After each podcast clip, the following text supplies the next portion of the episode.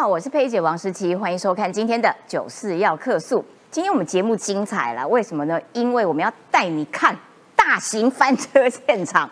什么大型翻车现场呢？这是林北好油这个粉砖的版主啊，结果现在传出来他勾结了国民党的党工，哦，又自导自演了一出被恐吓、关粉砖、威胁我家人、痛哭流涕这样的戏码，感觉上哈还没年底嘞，以为金马奖的入围要这个颁奖了哈，想啦，还有民众党啦，通通都上车了，结果呢，如今 哼，全部一夕之间全部翻车啦，所以我们今天就要来看看这个大型翻车现场。然后呢，这个林北好友哇，讲的是哦，满口仁义道德啦，干的尽是一些下三滥的勾当啦。从吴英宁当初被攻击开始，一直到前一阵子的这个陈吉仲已经被他搞掉了。吴依宁加上陈吉仲，请问一下，台湾的农业有几个陈吉仲可以被你这样子糟蹋掉呢？好，我们今天就来看看这整个事件的始末。另外，我们还是要来关心浅见国造，因为这件事情。现在牵扯出了马文君这个国民党的立委，究竟有没有哎拿到了一些这个浅见的资料，然后呢偷偷的去给了其他的国家，使得我们家国家的这个浅见呢慢了很久，然后啊制造的过程十分的艰辛。今天我们持续带你挖呀挖呀挖呀，看看马文君之前在立法院的质询是怎么样子唱衰我们的。自治的这个浅见，然后呢，他是用怎么样子的态度来羞辱我们浅见国造的这个总召集人黄曙光哈？好，另外我们在国际方面，除了还要来关心这个乌克兰的战事的最新发展，乌克兰真的蛮蛮跳的，你知道吗？他们的很会欺敌耶，他们用了一大堆假的东西来吸引这个炮火，结果不好意思，你炸的都是无效的，因为那是我假的东西。我觉得乌克兰的脑袋还不错，然后俄罗斯就傻乎乎的随便骗、随便上手，这也是蛮妙的。还有呢，这个澳洲的前总理莫里森，哎，他快要来访问台湾喽。比较特别是说，因为莫里森哦，他以前在任的时候是感觉上跟中国的关系是蛮亲近的，而如今他要访问台湾，当然中国驻澳洲大使就很气气气噗噗啊，跳起来呀，骂呀。结果莫里森还回呛哦，说中国驻澳大使，你们无权干涉我的行程。哎呦，硬起来了！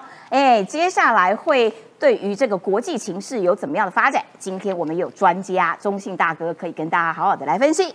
赶快来介绍今天来宾，首先欢迎是很会挖一下挖新竹，一下子挖浅见的李正浩。大家好，好，再来是这个桃园市议员于北辰将军。十七好，大家午安。还有我们政治评论界的前辈胡忠信大哥，实习，大家午安。待会这个台北市议员要参选大安区立法委员的阿苗也会加入我们讨论的现场。一开始我们就要来看哦，林北好友哎说被恐吓，哇上黄国昌的直播，哇靠啊一把眼泪一把鼻涕，家人都被恐吓啦。结果昨天晚上查出来，搞半天国民党党工干的。然后呢，这整件事情被翻出来，原来你。自导自演之后，今天赖清德民进党的党主席有了最新的谈话，而国民党的政策会的这个曾明宗也有最新的谈话，我们一起来听听看。证实是真的自导自演的话，这个也是台湾民主化之后第一次有在野党的党工以自导自演的方式抹黑政府，制造对立，引起社会恐慌。企图得到选举的利益，这是非常非常不应该的。那至于这位林先生，他公布党政，他是民进党党员，身为民进党的党主席，我深刻认为，如果他具备了民进党的理念才加入民进党的话，怎么会发生这样的事情呢？许德斌是政策会的。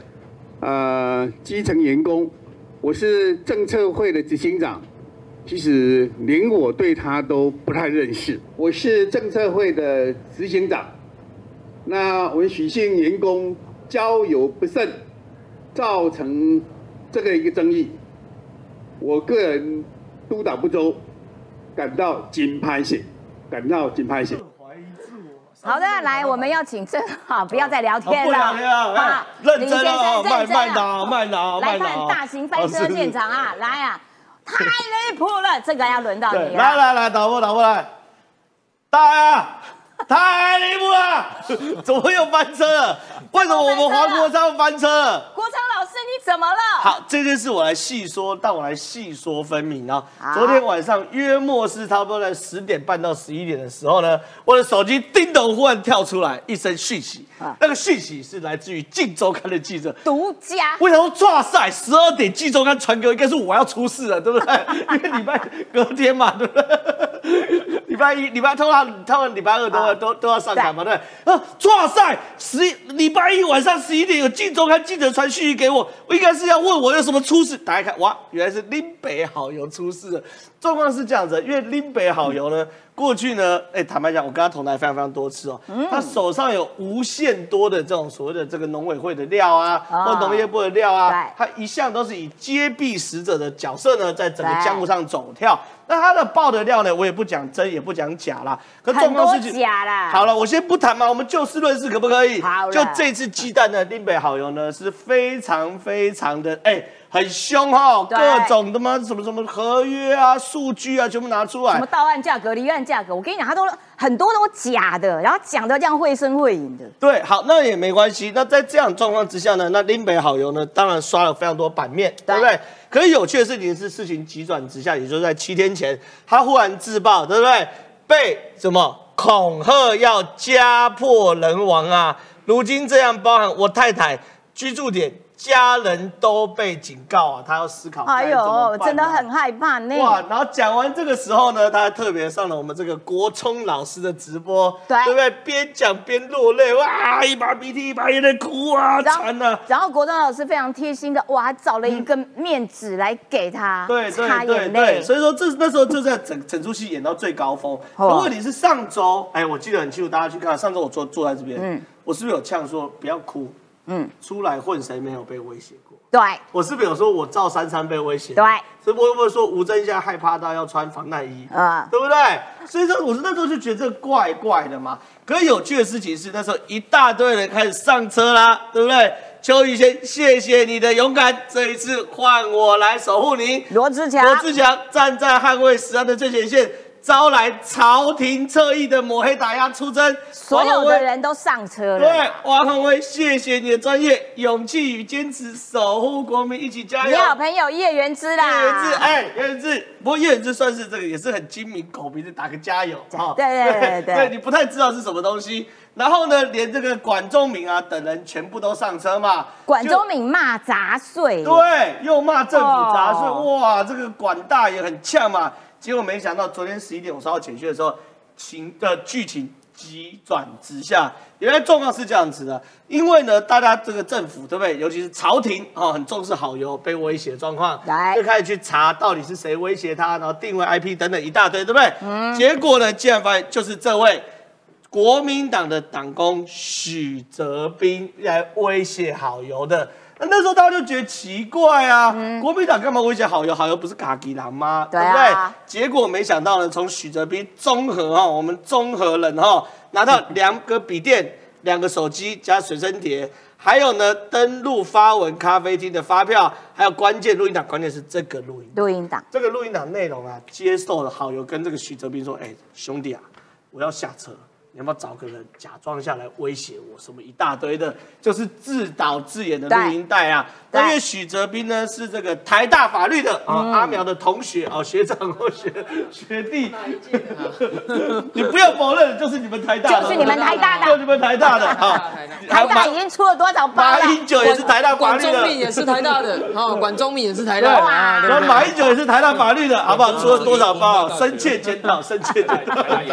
他就说，因为他是台大法律，他知道很有可能会出事，所以他要自保嘛，对不对？所以就录了录音档，所以这些呢都变成自导自演的证据。哎，你知道那个刑事局啊，今天早上也开记者会，因为大家社会瞩目案件，对刑事局讲的非常清楚，几点几分他从哪边走到哪边，几点几分进入了那个那个网咖，几点几分开机，哇，巨细最好笑的哎事情是，好友呢也知道出歹劫，对不对？对。他就胡乱刑事局说他在国外，哎，没办法过来征讯，就刑事局还发新闻稿说拍谁，你没有出境记录，你在国内。内嘛，所以这件事情一新闻一出来，整个网络就炸锅嘛，对不对？网络炸锅之后呢？大型翻车现场就出来了，翻车包含什么呢？侯国民党对不对？对哎侯办哎出来开记者会，对不对？黄子哲对不对？李家凯对不对？还有包括什么民众党对不对？严正谴责造假对不对？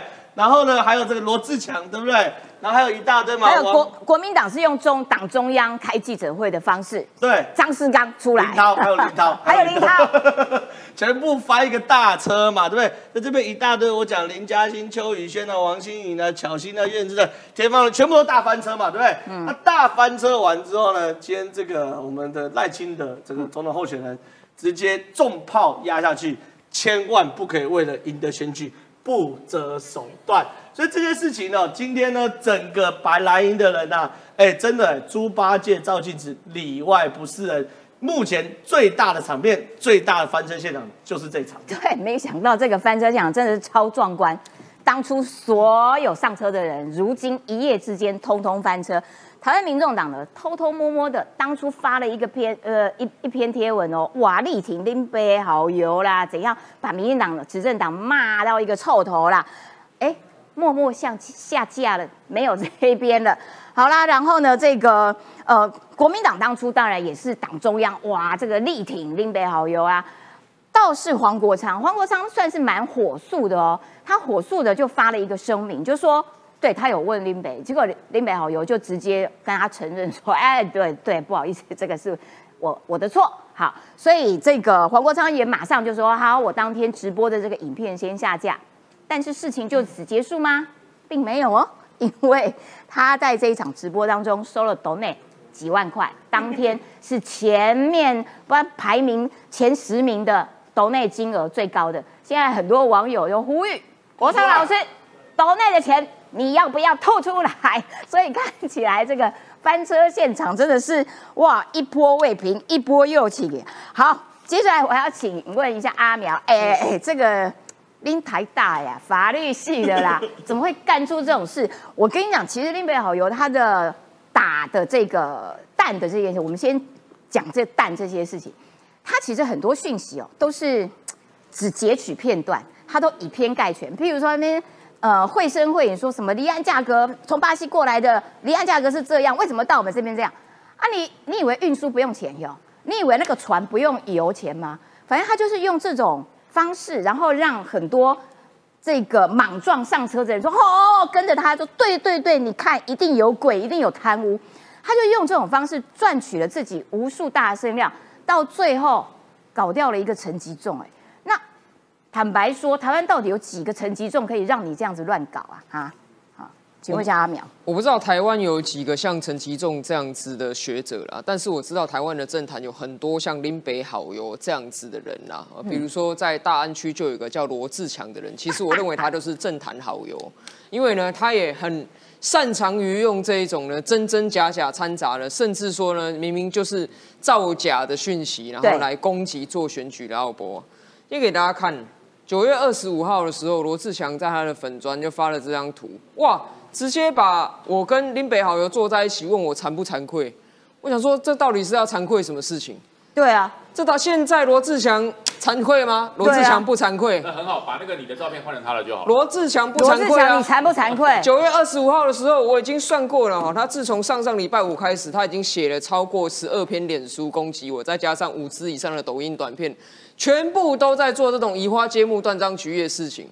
昨天桃园市警局，其实我感谢桃园市警方了，秉公办理嘛，终于查出真相，让我们知道说，原来这是国民党工参与在其中的自导自演的假恐吓。结果今天罗志强继续说哦，他说啊，这个不妨碍他继续追鸡蛋的问题。我说这个人他的羞耻心在哪里？我也很疑惑，为什么台湾的选举风气败坏到这个程度？嗯，罗志祥用了他们国民党工参与的自导自演假恐吓事件来做选举奥博，要攻击他的竞选对手，是攻击我。嗯，事情穿帮之后，他唯一做了一件事情就是删文。哦，原来现在是这样子，只要删文就好，只要毁尸灭迹就可以过关。为什么台湾的选举风气会败坏至此？是谁纵容像好友跟罗志强这些人？管中明问的话，照样问回去：是谁纵容了这些人？对，不断的在台湾制造恐慌。谁才是那个杂碎？讲出来，管言，你讲出来。包括连续所有的罗志祥的 po 文直播里面，他不断在问所有台湾全部的实安事件。哦，这个桃园的这个。法式越南的面包，然后呢，还有这个高雄的滑蛋饭，吃食物中毒，全部都要苗博雅负责。然后买到了黑色的已经过期变质的鸡蛋，也要苗博雅负责。就算我们已经找出了桃园、高雄跟台北市卫生局溯源，都是告诉我们说这不是进口蛋，对，他还是照样每天每天每天在大安区散布这些谣言，要来攻击。我相信好油今天翻车之后，他还是继续每天每天每天。在大安区散布说啊，你看民进党啊，就是呢这样子威胁恐吓，逼迫人家去给他查罪片，他还是每天都照这样做了。那我就问，像这样子的恶质的选举风气，今天赖清德所说嘛，不能为了选举赢就不择手段。对，像这种恶质的选举风气，到底还要让台湾付出多少的社会代价，多少的民心动荡，让我们的社会这样子的为了选举？明明很多好的正常的事情，全部都变质变得掉。罗志强一直在怀疑说鸡蛋有没有变质，有没有过期。我才要问国民党的良心是不是已经过期？我才要问为什么国民党要让台湾的选举风气变质到这个程度？国民党的良心曾经有过这个东西吗？到底有没有变质？哦，从来没有过，所以没有变质不变质的问题。好，其实这个事情呢。林北好友呢，当初啊一把眼泪一把鼻涕的说他被恐吓，而且是他全家人的性命都被恐吓，而且他说对方掌握他的资料啊，哇，住家在哪边呐，几个小孩念什么学校都掌握得很清楚。当时大家就觉得有一点奇怪，就想说，不是啊，你如果真的被恐吓，你真的有安全的疑虑，第一件事情应该是报警。而不是第一件事赶紧去上直播，或者是 泼脸说啊好可怕哦，我被恐吓，我要停更。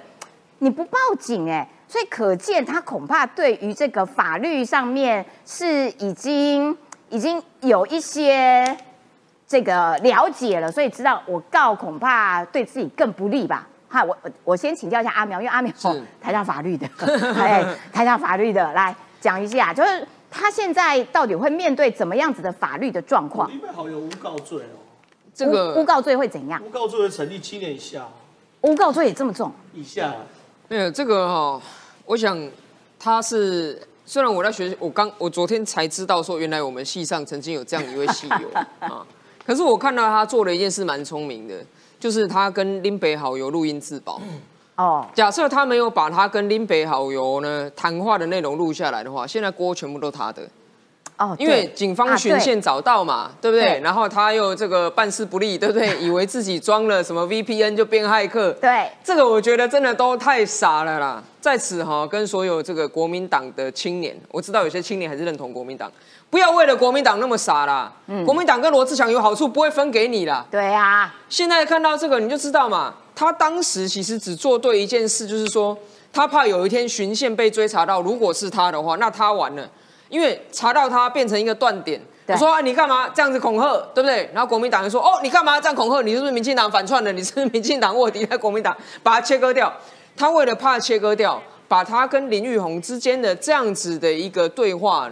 录了下来，证明说啊，其实呢，被恐吓的人跟他是合谋，叫自导自演。那还有一个案件啊，就是说总统府的这个信箱里面收到被放炸弹，然后呢，林北好友说他的信箱账号被冒用，然后所以被冒用的那个人去发信恐吓总统府说有炸弹，那我想，虽然警方的调查我们持续拭目以待啦，但是这个人的人品跟人格哦，大家应该有智慧都可以想到大概是怎么一回事啊。嗯，像以这个 说实在的，一直讲到台大法律，我真的觉得哦，再次证明了学历不代表一切。你看匪逃匪嘛那啦，哦对哦啊台大法律嘛那啦，所以重点还是你要看这个人长期以来的言行的轨迹。台大医学系嘛安内啦，糟糕了。他唯一哈，他唯一做对的事情是把这件事情呢停留在一个录音自保之后，变成是林北好友指使他这么做。那接下来呢，林北好友其实我觉得他也很聪明啦。我搞不好我都认为说他也咨询过律师，他也认识很多律师嘛，很多律师一开始也为他抱屈嘛，对不对？直播什么的。那那在这个里面的时候。唯一能够去追究他的法律责任的人呢，是被他诽谤毁损名誉的人。但是呢，被他诽谤毁损名誉的人，他又讲得很抽象，就是啊，有人恐吓我，他也没有直说是啊，民进党恐吓我。因为他如果讲说哦，民进党恐吓我，哦，那民进党就可以追究他，对不对？但是他就故意模模糊糊的讲，他让什么？他让那些蓝营的侧翼、蓝营的参选人，让罗志强、徐小新这一类的人去形塑一种好像民进党打压他的氛围，啊但是他自己没有讲。所以，我们经常讲说，资讯战的可怕之处就在这里对。他经常用一种模模糊糊的方式去塑造你的认知，对然后后面来切割一切他所有的法律的责任，嗯，包括说呢，他现在造成这么大的社会纷扰，对我必须讲，查到最后你会发现，他有法律责任的几率非常小，因为在台湾呐、制造社会纷扰是没有罪的，这个确实是这个样子。因为民主自由的社会嘛，多元的言论嘛，大家抛出你自己要讲的东西。像林北好友这种自导自演的假恐吓事件，延续到政治上面做一连串政治攻击的时候，抱歉，其实法律是没办法处理的。警方之所以可以介入调查，是因为它涉及一个恐吓危害安全罪，所以警方可以去调查，啊调查是谁恐吓他。但是发现说啊，原来你们是自导自演之后，他是自愿被恐吓，所以到最后呢，这个许的哈，许哲他也不会有恐吓罪的问题，因为他是跟他合谋啊。那林北好友呢？没有啊，他只是干嘛？他只是引起社会骚动啊。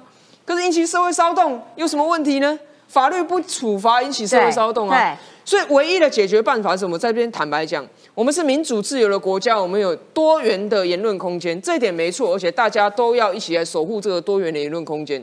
但是言论要负责，对言论要负责。如果法律没办法让他们的言论为他们呃让他们为他们自己言论负起责任的话，我觉得选民你眼睛要睁大，眼睛要睁亮。哎，真的很糟。如果你让参选人从这种制造社会纷扰当中还谋取了政治利益，对，还让人民被蒙蔽、被欺骗之后，你还把你的票送给他，那这样子的话，台湾绝对绝对不会有社会平定的一天，因为大家都群起效仿嘛。对我我觉得听了之后，我就哦啊，心里面就凉了一半。就是他们到最后很可能都不会负起法律上面的这种重的责任。可是呢，你过程间挑起来的社会对立、仇恨、那种撕裂，彼此这样子对呃这种这种这种仇视对方，你觉得这种东西怎么补？谁来补？你怎么赔？你赔得起吗？那都是整个社会要付出来的代价，就因为你们这两个害群之马在这边胡搞瞎搞。然后呢，你知道他这个林北好友呢，他在今天 po 一个脸书嘛，就说啊，对对对对，他做错了事情，他还 po 了一张他民进党的党证，然后把这些资料都涂掉。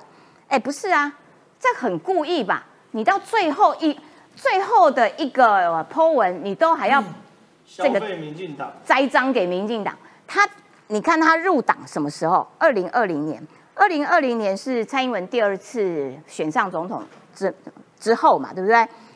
可是你这个林北好友，尽管二零二零年已经入党，可是你长期以来不断的用一个在野监督的身份，然后其实你的入党是不是某种预谋？你其实打算接下来的一切，只要逮到机会，就全部推给民进党。这个人真的用心之恶劣呀、我要先请中信大哥先评论一下，他最后抛了一个民进党的党政的意思是是干嘛？就是把民进党当做他的盾牌嘛。嗯，那人格卑劣，由此可见一斑啦。刚才阿美有谈到说，也许法律没有责任，但是我要强调，从一九九六年来啊，这是我所看到的史上最大翻车啊！这一次的蛋蛋危机，这一次的乌龙大翻车，攻守之势一也，对，让换率到一个高度，换蓝会跌下，公信力往下跌。嗯，攻守之势一也，离选举还一百天，太明显了嘛。嗯，一个小小蛋蛋危机，已经影响了大大的影响了选举的公信力，嗯，尤其是对对换蓝的不信任。对，呃，这是我我要强调的，先讲结论了。其实我谈这个问题的时候是非常，实际你知道，我我也长期从事政治片是非常心情坦白讲非常非常非常沉重的。嗯，就怎么社会会到这种仇恨值？有人会从人性的不理性蒸发出毒酒，然后用这个仇恨值用直播来喷发出来。嗯，这这个我这我是非非常非常非常难过的，非常难过的哈、好，现在大家终于知道了，陈一仲部长、林冲贤董事长对，为此下台，因为他没有讲清楚嘛，因为那个氛围逼他们下台嘛，要给他们公道啊。对，哦，当然也许不能复职，但是要这一次要给陈吉仲一个公道。第一点，嗯，第二，赖清德总统参选人本来民调掉了十趴，嗯，一定会回来的，又回到原，因为这个是原点，而且还会还会往往往上走，哦，非常明显的，因为大家恍然大悟了嘛。赖参选呢是因为蛋蛋危机才掉了十趴嘛，一定反弹回来了，超过十趴。第三呢、我也希望我们的观众很多年轻人哈、从这次事件啊，可能要告诉大家说，看电视啊，看评论，看任何事情，要培养是非对错、善恶、公正与否的一个判断力。嗯，因为那我们都被误导了，对啊，连我们这种这个年纪也被误导啊。那年轻人尤其是要更培养判断力哦。这让我想起耶稣有一句话说啊：“凡是在屋底下讲的，最后一定有人在屋顶上宣扬。”你看，终于这样被屋顶上宣扬了，宣扬出来了。这真是哈、这个蛋蛋危机可以说是继新票案以后一个二十年目睹怪现状。嗯，我们终于感悟到了，原来有人假装用社会公正人士来做破坏工作。对，对，他是个人呢，还是背后有利益呢？还是有境外势力呢？还是有政党在操作呢？我觉得刑事局总可以查到底吧。嗯，对，这我们也要求刑事局要查到底。这不是这难道是单单一两个人的事情吗？我不认为要查。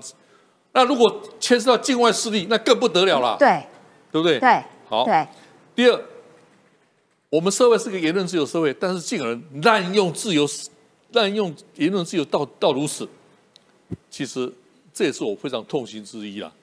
第三，你看他声泪俱下表演艺术，我们都还同情哎啊，原来赚取了我们的同情心啊，好恶劣。原来他也懂得政治是一种表演艺术啊，他也懂了。但是我觉得他表演的有点 over，就是说，你想拿你你想要抢金马奖最佳这个男主角奖，可是你怎么会忍心把你的老婆、把你的小孩都拿出来当做陪你演的灵演？哎，他们是你家人哎，我觉得你好好可怕，这你你都没血没泪吗？这就是一个人格高尚与否的判断标准啊。嗯，一个人的人格判标，我想到李登辉总统执政时代，因为他是种龙金专家了哈。啊对对我想到三件事，我我印象深刻哈。第一点，他在当党省主席的时候，到总统他提出八万农业大军，其实就现在青农了。我们应该政府应该多多鼓励青农，因为老农民老人化了，多多鼓励青农，能用比较科科技的方式来解决农业问题。第一点，第二，李总统在执政的时候是遇到农业问题、遇到优民生问题，优先跳下去自己解决。嗯这一点给蔡总统做参考了。嗯，哦，他马上我印象非常深刻，那时候我在报社当当当社任主笔，印象非常深刻。第三，发言的人一定提供非常具有说服力的正面数据跟资料来来证明。嗯，其实陈一仲讲讲是讲很好，但是讲到后来被攻击到他自己都没信心的了。嗯，所以提供正面的数据是非常重要的哈。我的结论是哈，一种教训，给大家一个这这个事件是一个教训，读历史就要读教训嘛。嗯，各位请注意，有些网络直播主，他就是原始部落的无一啦，无一，which 无一哦哦啦，哦哦哦哦，他他挥挥挥着魔术棒在骗取大家。嗯，尤其是如果这个无一是挥着魔术棒在鼓动仇恨值的时候，你更要小心谨慎的观察，这是我最大的呼吁啊！好，感谢中信哥。接下来我等我等一下请这个北辰将军来看的，就是说起底这位许泽斌，好啦，他是国民党党工嘛，然后在国民党中央的政策会里面工作，他过去呢曾经是张立善的金牌小编哦，也曾任张家俊竞选的发言人哦，现在在国民党政策会。每天的工作就是会诊新闻啦，然后拟稿啦，处理民众陈情事案件。他现在工作在政策会里面，专门处理的是党主席信箱，哈，帮朱立伦处理他的陈情案。然后呢，张家俊，张家俊又被网友翻出来说，哦，你看当年啊，哦，这个中国梦啊，如何如何伟大啦，他有这个多憧憬啦。然后呢，当时许哲斌帮他回呛，吼、你选到最后只剩下抹红抹黑，感觉上是一个蛮有战力的人。可是如今啊，国民党也也吓傻了。国民党呢，高层早知道，提早一点知道啦，就是早了几小时啦。二日得知此事，第一时间就赶快发出声明稿，紧急切割，设下两道防火墙。然后呢，国民党发言人说啊，这个许哲斌没有负责任何主席相关业务啦，主席办公室啊，我们不认识，我们不认识。曾明忠说啊，不好意思啊，他他自己的事，他交友 员工交友不慎。张立善就说，嗯，张立善就更难切割，因为他以前就在帮张立善工作嘛。啊，他个性很正直啦，啊，但是我后来他离开之后，我就没有再过问他，每个人都吓傻了，赶快跟他切割，都跟他不熟啦。哎，有用吗？就是说你们国民党整整党要一起背啊！你们当初是如何力挺林北好友的，对不对？就搞出这一出来，有马上解除劳务关系。对哎，对对对对从今天开始，这个人跟我们国民党对 山穷水尽，互不相干，就是这样。国民，我想其实哈，呃，第一时间这位林北好友被恐吓的时候，我在节目上就公开呼吁，我说我被恐吓过。嗯，我，恐吓的第一时间不是摆拍，也不是直播，更不是召开记者会，我第一时间先去报警。对呀、我告诉你，我一样在桃园市警察局报的警，一样。你知道后面多少人到警察局来看看于北辰是报真的案还是报假案？你知道多少人过来关切？不是关切我被威胁，是来关切我是报真案报假案。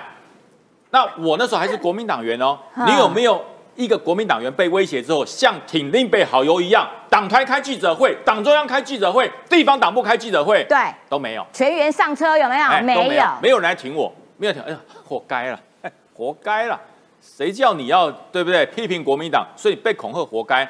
那为什么另北好友现在中央开记者会，地方开记者会，包含了侯办都开记者对会，大家出来挺，而且那个立案写什么？你知道？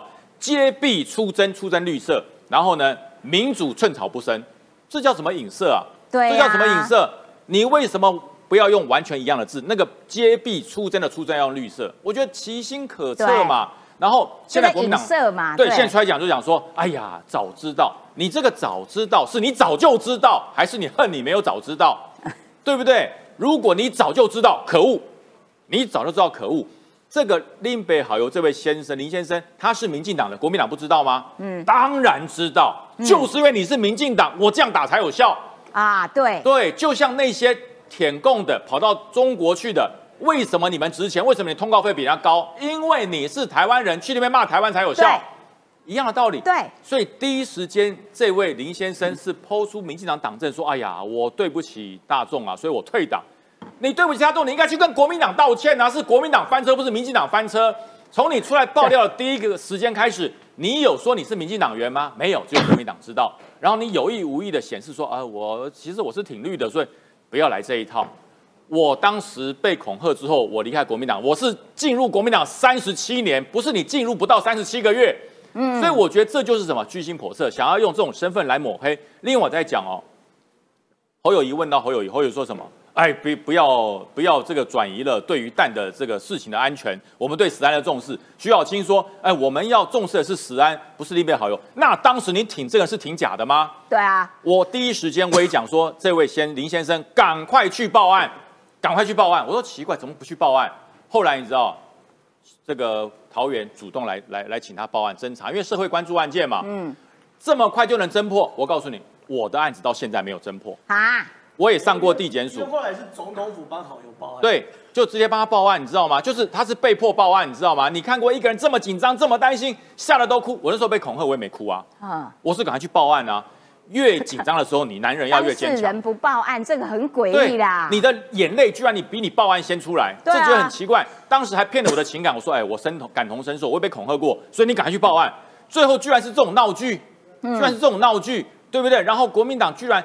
是恐吓林北好友的人是国民党哎，我觉得国民党其实根本就不不应该切割，就是说你们当初怎么上车的，用什么态度上车，你们现在就应该用什么样的态度跟社会诚恳道歉，不用在那边分说啊没有啊，我们还是注重治安呐啊，那他个人做错事他要自己担，没有这种事，跟民众讲因为你们透过透过林北好友捞了一大票的政治利益，对，现在这一个虚伪的事件所打破的是国民党。对于呃在野督导这个这个这个这个执政党最大的一个破口，对，你督导的是假的嘛？对啊，徐小清出来声援是假的嘛？罗志祥出来声援是假的嘛？你中央党团包含了徐子哲、牛许婷、吕家凯出来，你那个揭弊是假的嘛？为什么你知道？因为自己人威胁的，不是。真正的歹徒，那个歹徒就在你家里。对，然后你就说没有，我不认识他。哎，他在政策会里，他只是一个小咖，我不认识。我就没人认识。小咖不是党工啊，小咖不领国民党的钱啊，小咖不帮国民党做事啊。啊，奇怪，小咖怎么会认识民进党员呢？对啊，对，你怎么会跟林北豪这民进党员混在一起，还是多年的老朋友？对啊，根本是假的嘛。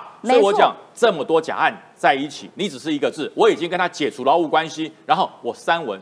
很多事可以删文，那太简单了。所以我觉得这个事情不是大型翻车现场，是你的信用破产，你的督导国家执政的破产。以后你的督导只剩两个字：谎言。没错啦，就是说，我觉得其实这些人他们的起心动念都是只是为了政治利益，社会如何动荡、如何对立、尖锐等等的这些东西都不在这些政国民党的政治人物的考虑之中。恶劣啦，还包括林北好友他自己，还最后要破一个党政，想要再做一波政治操作，有没有这么下流的手法？真是恶劣至极。然后呢，我们要来看到下一个话题了。哎，这个要请郑浩啦，因为郑浩每天都在挖呀挖呀挖，结果最近挖的对象呢是马文君。马文君呢，他说我监督有什么不对？我国会议员就应该要监督啊。那结果现在被李正浩挖出来说，你这个叫监督啊？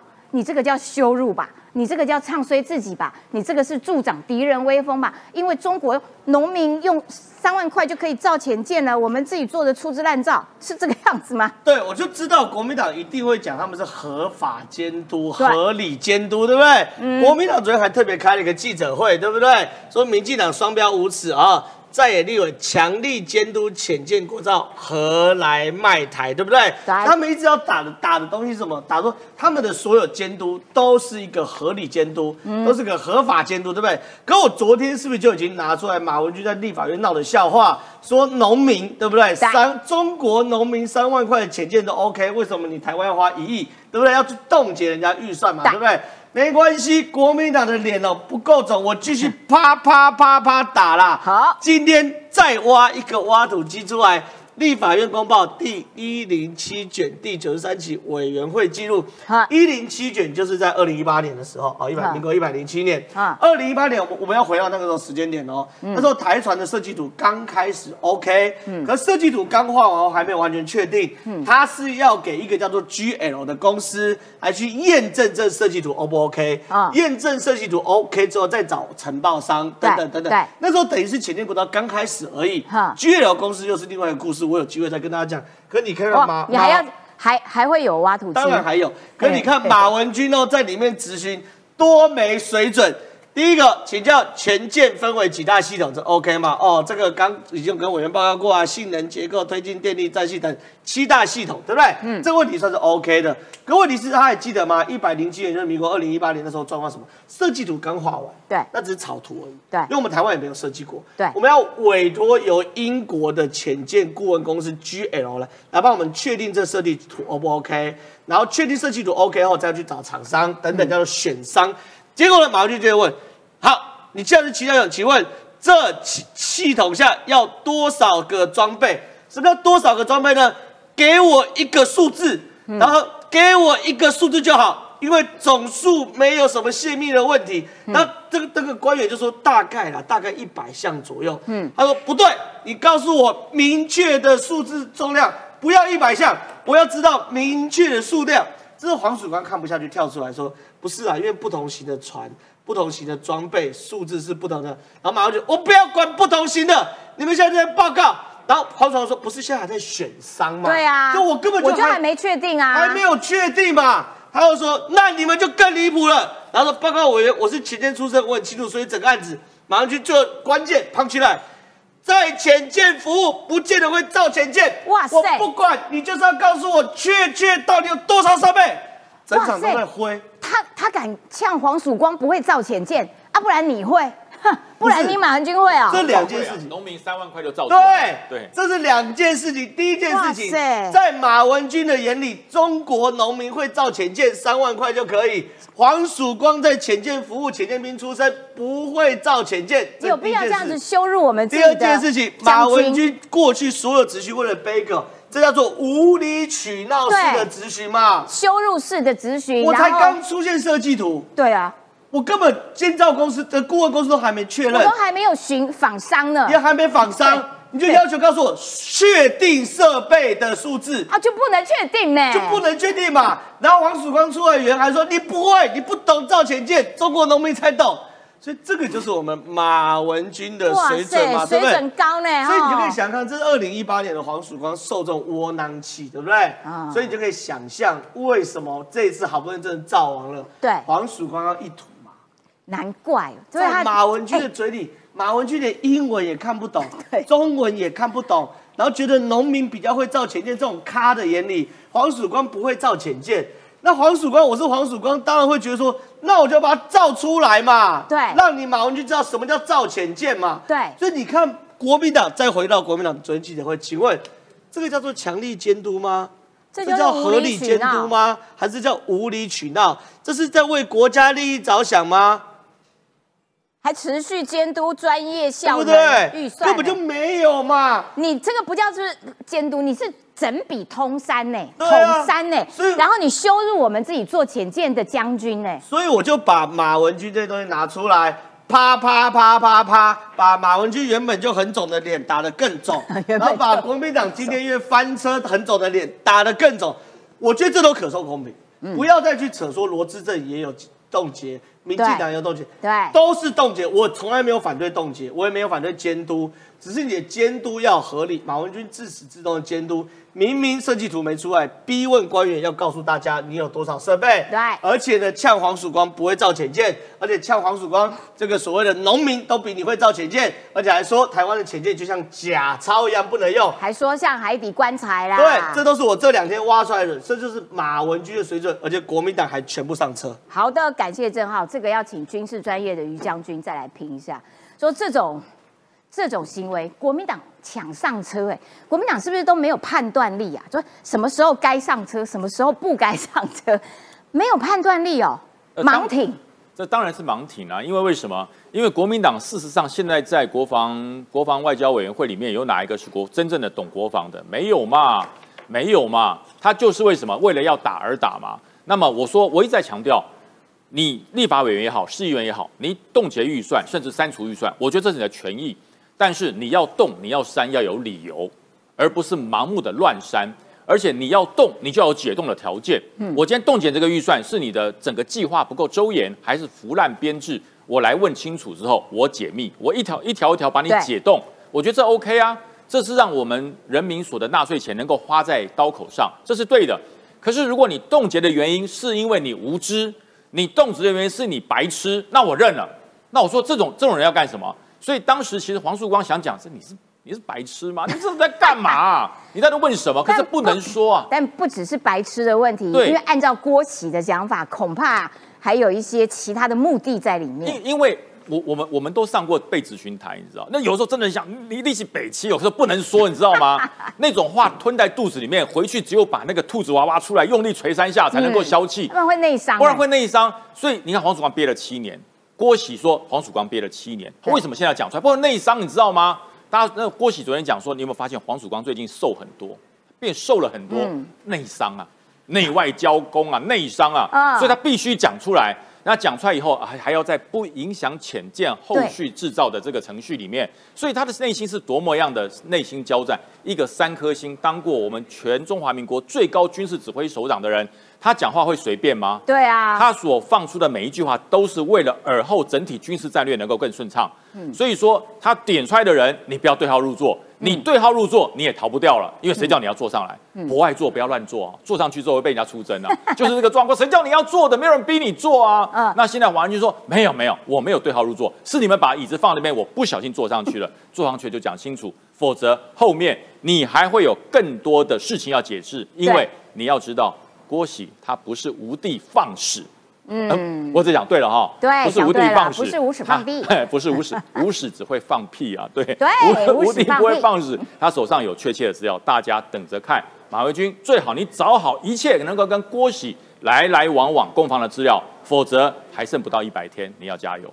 哎、而且我觉得啊，黄黄曙光这个还蛮让人敬佩的，就是说他忍了七年，好不容易等到第一艘我们自制的原型舰出来之后，他才好不容易想要吐一下这口气，而且他还没有点名，因为接下来还有陆陆续续要再自制的这些潜舰，所以他为了造出第一艘潜舰，他那个忍气吞声，你就知道说他抗的那个压力，而且你这样子刁难我，你这样子删我预算，我还是要想尽办法去寻找伤员，造出一艘我们自己自呃百分之百自制的这个潜舰。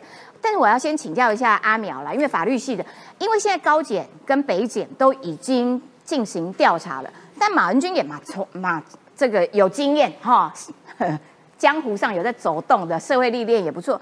我哪有要好处啊？我没有跟黄曙光要好处啊！而且你说麦当劳对面的办公室，那个不是我办公室，就是说他其实防火墙切得很清楚，就是呃，大家原本认知的他的助理阳性助理，都跟马文君没关啊，都是他们自己去干的，所以他真的可以完美下车吗？这戏码大家看多了啦。立法院的委员哦，各党各派的，以前涉贪涉弊的难道还少了吗？对不对？啊，每一个人被抓的说辞都是什么？那是我的主任，那是我的助理，我都不知道。对，所以这个戏大家不是看多了吗？嗯，马文君他当然可以大声说，我本人马文君没有跟黄曙光本人要过任何利益，如果有的话，我撒西米刀拿出来哈，这个啊啊，可是没有没有人没有人说是你本人你本人跟黄曙光跟他本人本人而已啊。如果是你周边的人跟军火商呢？如果是你周边的人跟其他人呢？嗯，对不对？这整件案子，我是认为检察官确实应该主动介入调查。对，因为呢，前参谋总长哦，现在的这个国建国造的掌舵人，他讲的这个话其实非常严厉的指控，因为立委搞东搞西，而且有军火商出卖机密给敌人，对，这两件事情早就已经是符合这所谓外患罪的嫌疑了。所以刑事诉讼法里面有讲嘛，检察官知有犯罪嫌疑者就可以调查。这个东西当然要查清楚，给国人一个交代啊。马文君现在一直躲在监督的这个大旗之下，可是我要说，监督这个大旗不是万能的，嗯，你不能把监督这个大旗变成第一个造谣抹黑的护身符嘛。我们看到很多的蓝营的立委，甚至立委的参选人，都以监督为名，实际上行造谣之实嘛，嗯这是错误的哦。对，马文君也是一样啊，你以监督为名，如果你实际上在行的是妨碍国防甚至泄密之实的话，这当然也不行啊。所以这中间一定要查清楚。对没有人说你不能监督啊。其实过去我们国建国造之前，在早期我们还有国机国造嘛对，IDF 计划嘛，当时民进党在立法院里面是在野，也监督的非常厉害啊。我还记得 IDF 被讲说这是 I don't fly，对 这个那个时候严厉监督，严厉监督。可是问题是，你不能够监督到变成是你在中间谋取个人利益，甚至你把国家的利益出卖给对岸，这对就不行。所以现在哈、这个法律上是这个第二个层面的。第二个层面，政治上哦，我要请各位观众朋友思考一下，明年一月十三号的大选，台湾人还要选出多少马文君们？们，不是马文君一个人的问题而已，哎，因为整个国民党都上车啦，是不是？恐怕不止一个马文君。你去哎检验现在所有在选立委的国民党蓝营的参选人，他们过去对国防的态度是什么？嗯，他们过去过去对于国建国造的态度是什么？还有他们对于合理采购武器的态度是什么？现在很多年轻人都不知道了。两千年阿扁执政的时候，朝小野大时期，当时所有的军购跟国防预算是多么寸步难行。通通通通删删光，现在之所以有这个国建国造的计划，不就是因为当时要买美国的，但是蓝营不给买吗？对，所以我们现在很多年轻人手头足二十到三十岁的人，不知道当时国民党是怎么样使尽浑身解数在阻碍台湾的国防预算，也不知道。阿扁执政的八年，朝小野大，再加上马英九执政的八年的时间，台湾的国防预算一直迟迟没办法达到北约标准的百分 GDP 百分之二的原因，就是因为来自蓝营有这群马文君们不断的在阻挡。没错那接下来现在国民党他在打着什么政党轮替的大旗，告诉你要监督制衡的大旗。可是这旗子掀起来，里面会不会是马文君们集体妨碍台湾国防、集体阻碍台湾国防的事实呢？对所以大家要知道，你手中的这一票啊，不是邓送的呀，不是投爽的，你是要盖给对国家未来好的。你要选给一个，你不是看他党籍说啊，你为了要下架民进党，所以只要是跟民进党选的，站在你民进党对立面的，你眼睛闭着都盖下去，这叫盲目。你不能眼睛闭着都盖下去，你要看这个立委参选人他的人品、他的人格、他的政见、他的政绩，还有他对台湾的国防的方向，这个才是未来一月十三号投票的时候，大家要睁大眼睛看清楚，这才是重中之重。所以立法院的立法委员的投票以及政党票这件事情，关系到未来立法院的席次，那会不会又造成哇这个挚爱难行啦，像阿扁那样朝小野大啦，或者是啊直接变成蓝蓝白哇合力碾压民进党？说这件事情其实关系到每一个人的国家，好吗？这件事情超重要。好，来我们要请北辰将军啦，哎，乌克兰。这个俄乌战争啊，好坏打 对打到现在哦，但是有一些战场上面的呃黑色幽默啦哈、那我觉得乌克兰真的是蛮跳的，很厉害。他们他们真的是欺负你俄罗斯，然后俄罗斯要傻傻哦好，然后我就上车了、欸，这这真的是哈，这个乌克兰真的是在用这个所谓的认知战，用心理作战用到了极点。还蛮好笑的。哎、因为这是 T 一一辆 T 七二坦克嘿，这从哪里来的？从战场上俄罗斯捐给乌克兰的。哦，就是他那个人就跑光光了，然后人就把战车拿乌克兰接收，接收就接收，你就好好用嘛。嗯，现在乌克兰战场上有三分之二的战车是俄罗斯捐给他的，大家知道吗？比西方捐的战车的总数还要多。因为他们 呃，都弃弃甲逃亡，呃，弃暗投明。所以说，那这个指挥官很仙哦，他的战车上面有一个技术手册，技术手册上面有一个炮塔使用须知跟引擎保养须知，上面就有俄罗斯战车制造厂的电话，他就直接打。用一口流利的俄文，因为乌克兰跟俄罗斯其实他们的语言你很难听出来他是乌克兰人还是俄罗斯人，就问他说：“哎、你这引擎啊不太好用，它在启动的时候会抖动，有什么方式可以改变它？”嗯，他说：“哎呀，我告诉你，按照技术手册第几页你要怎么修怎么修，你知道吗？啊其实乌克兰都会修。那 T 七二，他们都会？都是原始制造厂在卡尔科夫，所以他们自己会修。哎、那他很故意啊，呃，也许这个车长他真的不会，他心想技术手册嘛，反正这个哦。服务无国界嘛，服务不分敌我嘛，商人无祖国，他就打给他，他真的告诉他如何故障排除。啊那讲完之后，他就说 呃，我代表乌克兰的第五十四军，非常的感谢你提供给我们宝贵的资讯啊啊，还有荣耀属于乌克兰，你知道吗？这多坏啊！然后他就把电话挂掉了，嗯。然后全程的视频录影以后，把它整个丢到影片，丢到这个这个媒体上，是故意的俄罗斯。好丢脸哦。对，那俄罗斯，我只能这一点很钦佩俄罗斯，你服务顾客的不分敌我啦，哦，都在服务。对对啊所以当时都是我客户哎，都完全客户。所以我说，当时在金门，我们把那个老共的无人机打下来的时候，对不对？嗯也应该打个电话过去，喂，同志啊。你这无人机啊，在卷轴上有点问题，它如何旋转？让我这知道修一下。哎，同志，你哪里买的？我在福建买的。讲完之后，把这个录影把它 po 上网站去，对哦，应该要这样子学一下。学一下哈。国军的总政治作战局学一下，学一下，对对，用这种方式啊，弄认知作战才厉害。另外哈，这才厉害，这叫做引真试假。哈，我要制作一辆战车多辛苦啊！可是我要用一台假战车来消耗你的空对地的飞弹，多么容易！嗯所以说它所制造的很多是从雷达上看起来是一个战车，嗯从外表上看起来是个战车，其实呢，它是一个伪装的战车。例如说，它是用气球充气把它充起来之后，里面有一个铁，那个铁从雷达上看起来是战车，空中看起来是战车，你的飞弹砰打下去之后，它是个气球，然后俄罗斯还很高兴，哦耶，我打中了。消耗了好多。对，你想想看，那一个假战车所呃这个造呃造价了不起啦，我想了不起，两千到三千美金，嗯。嗯，一个飞弹下去不得了啊，嗯。几十万啊，嗯。嗯，所以说俄罗斯用这种方式消耗掉了俄军很多空对地的飞弹，啊，就用光了。所以每次俄罗斯说我们又消灭了乌克兰多少辆战车，对，现在揭秘了，原来是假的。对，原来是假的，骗你上当，你还真上当。飞弹打气球，对划得来吧？你的笑美国说那个中国好大一个那个气球，这真的叫飞弹打气球，真的打中了而且还变成战功，你知道，很多奖奖章要吐回去，因为你打错了。嗯另外，这个乌克兰除了认知作战跟消耗弹药之外，他们还用一个方式，他们用无人机，我要让你的飞弹直接断根断源，怎么办？我不要去打你的军队，我打你的工厂。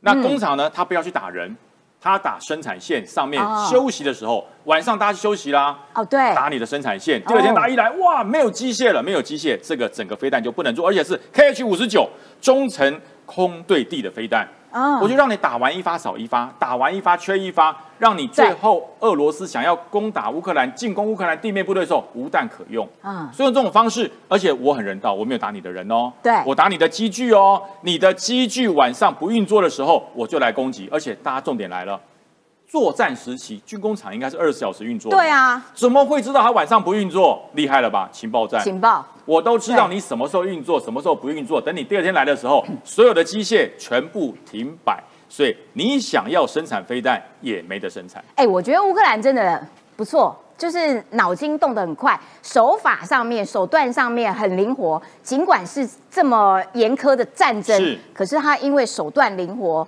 所以我觉得，哎，常常会占了上风。然后呢，现在看起来就是说，其实另外一个全球关注的安全的议题，当然就是在台湾，在这个印太地区啊。然后呢，前英国的外相也直接讲，哇，这个呃，这个扰乱台湾海峡是每一个人的事情，所以要遏制中国拥有的庞大影响力。然后呢，这个澳洲的前总理莫里森，莫里森我真的记得他以前是蛮轻中的，嗯然后呢，哎，他也要来台湾喽。然后呢，中国大使当然就很生气啊，他就他也有在回呛。所以说，其实这整个这个呃政治意义上面，以及区域安全的意义上面，其实是蛮巨大幅的改变。我我一直在讲哈，按照不管是这个英国，不管是澳洲，不管是加拿大，不管是美国，大家都在讲说，哎呀，这些强国啊，把台湾当成棋盘上的一个棋子。大家发现一件事，这个棋子没有还不行。你下 象棋的时候能够没有帅吗？哦你下象棋可以少一个车吗？你下象棋没有炮，你可以行吗？对我们是棋，我们是关键的棋子，这就就印证出来了。什么时候英国的外相他会说台湾的事是每个人的事哦？嗯以前英国对于台海的事是漠冷漠的。想说这么远，哎有没有？台湾哈，那就是中国跟台湾自己的事，随便他们啦，不要烧到我们就好了。现在发现不对哦，不对哦中国拿下台湾是为了要让全世界听他的话，因为嗯台湾有关键的位呃，属于关键的位置，有关键的科技，有关键的能力，让中国拿到这个还得了？所以说，台湾的事是全世界的事。那么，澳洲前总理他要来台湾，你知道吗？他就说你完蛋，嗯你去以后中国会制裁你，中国会。不让你红酒进口啦，不让你龙虾进口啦。嗯澳洲说不是早进了吗？对啊你还有什么可以进？对啊对不对？所以我要去台湾是我们澳洲的事，跟中国无关，不怕。另外，加拿大的卫星，现在菲律宾被中国欺负的非常惨。你的船要出国自有的海域去捕鱼，我告诉你，中国拉起那个海上的那个浮球，不让你去。嗯，所以说现在说加拿大说没关系，我提供给你卫星追踪所有中国这些暗船，哎，我全部让你知道在哪里，然后他去放你就去破坏，不要怕，全部掌握。所以现在加拿大跟澳大呃跟这个菲律宾绑在一起啦，这个对南海，整个南海主权回来，最重要这个。美国智库想说，我告诉你哈，美国智库的亚历山大汉米顿尔他就跟他讲说，我告诉大家哦，美国如果放弃了台湾，会增加爆发更大战争的风险。哦所以说台湾太重要了，因为如果突破了台湾，整个太平洋就完了。就中国可以宰制一切了，可以宰制，因为它是一个关键点，拿下来之后，整个中国对于全世界的野心都会进来。所以台湾重不重要？我们不是一个旗，我们是关键的位置，所以说台湾真的很重要。好的，非常感谢北辰将军。我要插播补充一下啦，就是说我们在前面讲到林北好游的时候呢，因为本来刑事局是说没有他没有出境记录，但今天早上最新，刚刚最新，今天中午最新的消息是说，刑事局说，哎，查到了他好像呃经香港已经飞到了奥地利的维也纳哦。那个地方风景很美，你在台湾闯了这么大一个祸，现在跑去享受美景美酒，像话吗？吼，好，最后一点时间，我要请教一下中信大哥，你要不要分析一下说，所以现在整个国际局势是改变的，他们对于印太区域安全的重视程度，其实都跟台湾有了极深刻的连结。正如乌克兰在整个欧洲有中欧的重要性，台湾在印太重要性是可以完全一样的。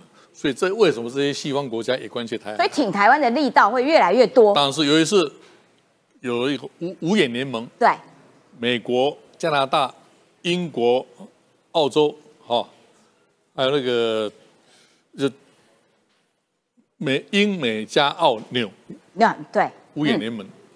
我为什么知道特别注意这个五眼联盟呢？因为二零一九的大选啊，嗯，五眼联盟透过在澳澳洲。洲公布所谓的王立强事件，对。共谍王立强事件，他说向心就是渗透台湾的共谍，有没有记得这个事？记得。这个事发生以后啊，我们的国安系统来找我，说福先生，你常上真人真人节目，能不能把这个事把它多讲？哦，这可以信任的，这这这是大家当然已经事过境迁了哈、那我说为什么？他说五眼联盟，美国政府是挺蔡英文连任，防止韩国瑜当选。你现在恍然恍然大悟了吧？嗯，我我把这段事讲出来哈、那按照这个逻辑，赖清德延续蔡总统的四个支柱，对，五眼联盟，尤其是美国为主的这些国家，挺会不会挺赖？挺赖。嗯嗯，我再讲那个第二个故事，台日关系的哈，我曾曾经很很早以前讲过了，我在用很简单故事把它讲完哈。就是我有一个朋友是留学日本，然后参加日本防卫队退休了，他每一个月要到松山机场集合，台湾的军官坐飞机到日本去参加日美的军演，他做翻译官，哦，一个月一次。一个月一次啊，对这么这么密集频繁，对，一个月去一次，他跟我讲的哈。换句话说，在军事、在情报、在各方面，台湾早就跟这些西方主流国家、跟日本、韩国、菲律宾，包括越南，早就有军事情报，嗯早就演习了。包括我们最近不是有那个爱国者会当到关关对对对岛受训吗？对对，博所以流啦，台湾的重要性，正如乌克兰在欧洲重要性一样，嗯我们要自己有信心，这是我的结论。好的，感谢中西大哥。我们今天节目时间到了，最后仍然要呼吁林北好友赶快回来啦！哈、警察要找你啦！哈、不要又给我躲在国外，全家在那边，这个不知道躲到什么时候才要回来，好不好？赶快回来接受警方的讯问。好，呃，今天节目时间到了，明天同一个时间，拜拜喽。